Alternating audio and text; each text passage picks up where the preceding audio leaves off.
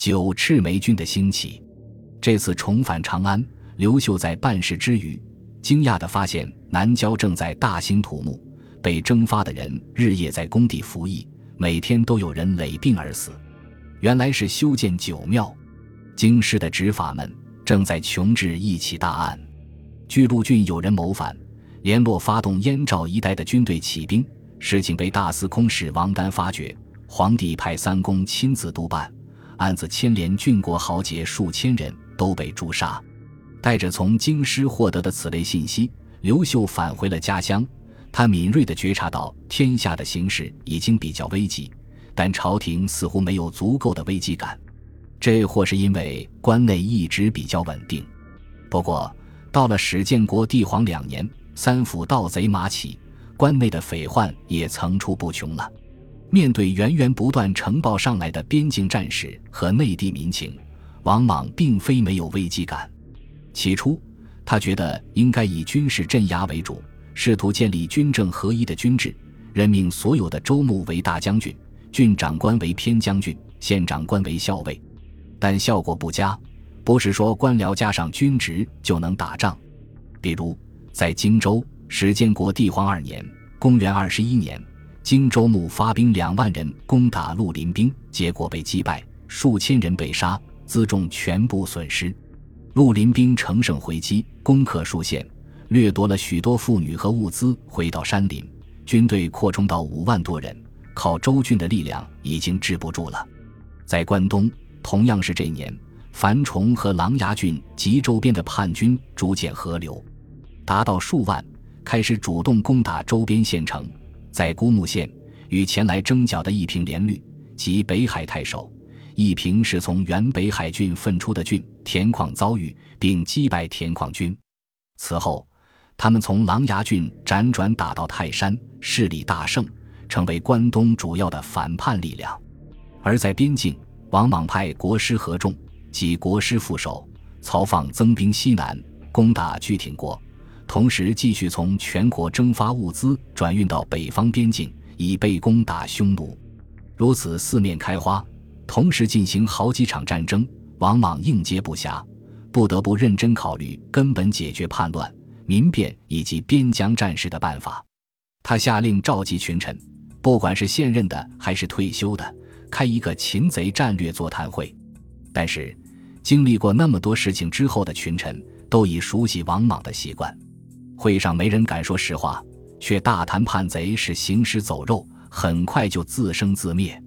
这时，有一位故人站了出来，他就是当年汉哀帝死后曾与何武互相举荐为大司马的故汉左将军公孙禄。公孙禄早在安汉公时期就被排斥出政坛，这反而使他在此后的诸多权力斗争中安然无恙。考虑到他是前朝能臣，又担任过高级军职。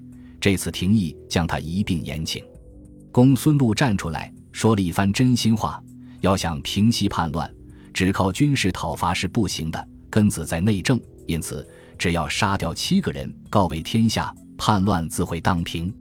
哪七个人？一太史令宗宣，他胡乱解释天象，把凶说成吉，挂误朝廷。二太傅平化侯唐尊，根本不懂政治。以虚伪的简朴博得名位，有害政务。三国师嘉信公刘歆颠倒六经，废毁师法，还把什么周礼伪经历在学官，导致天下学术败坏。四五明学南张邯和地理侯孙阳，他们搞井田制，使百姓抛弃农耕。六西河鲁匡设立六馆，破坏工商业。七说伏侯崔发阿谀奉承，阻碍下情，同时。还要停止和匈奴的对峙，尽快和亲，恢复和平。王莽越听越不高兴，立刻吩咐虎贲进来，把公孙禄带出会场。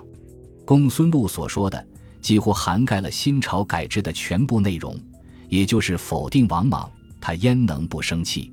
这场座谈会就此草草收场。但是细究公孙禄所说，有些也属于书生之见。宗宣、唐尊。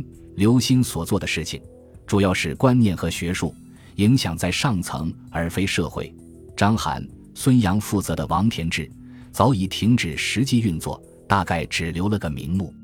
这几位委实不必为新朝形势的败坏负主要责任，只有六管之政催发的谄媚和与匈奴的对峙比较在点上。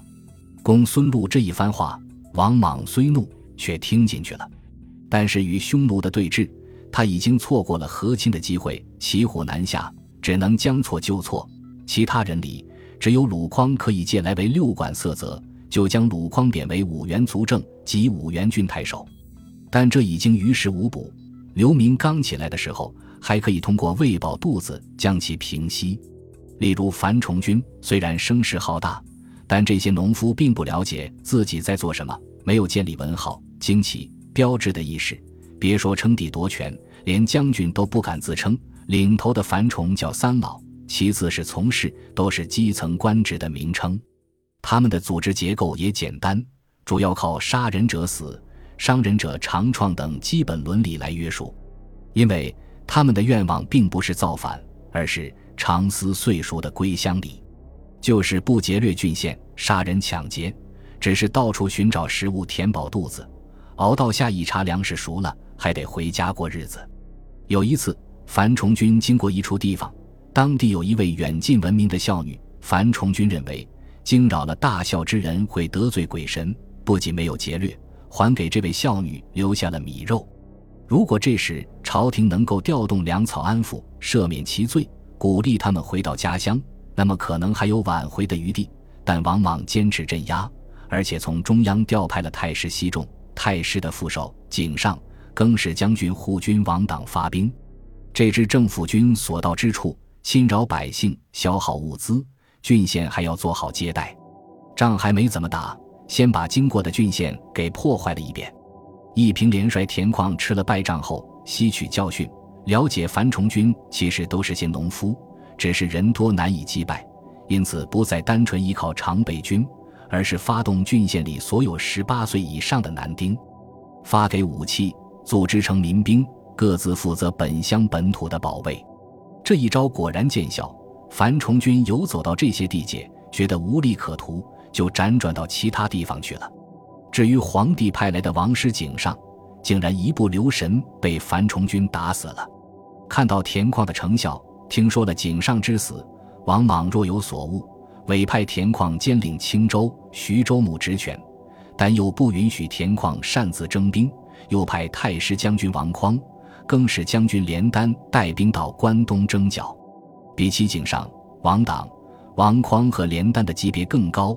王匡还是皇亲，田况争辩说：饥民太多，军队远道而来，人少兵疲，于事无补，而且接待高官，郡县苦之，反身于贼，最好把他们都请回去，由我来负责评判，一定能平定。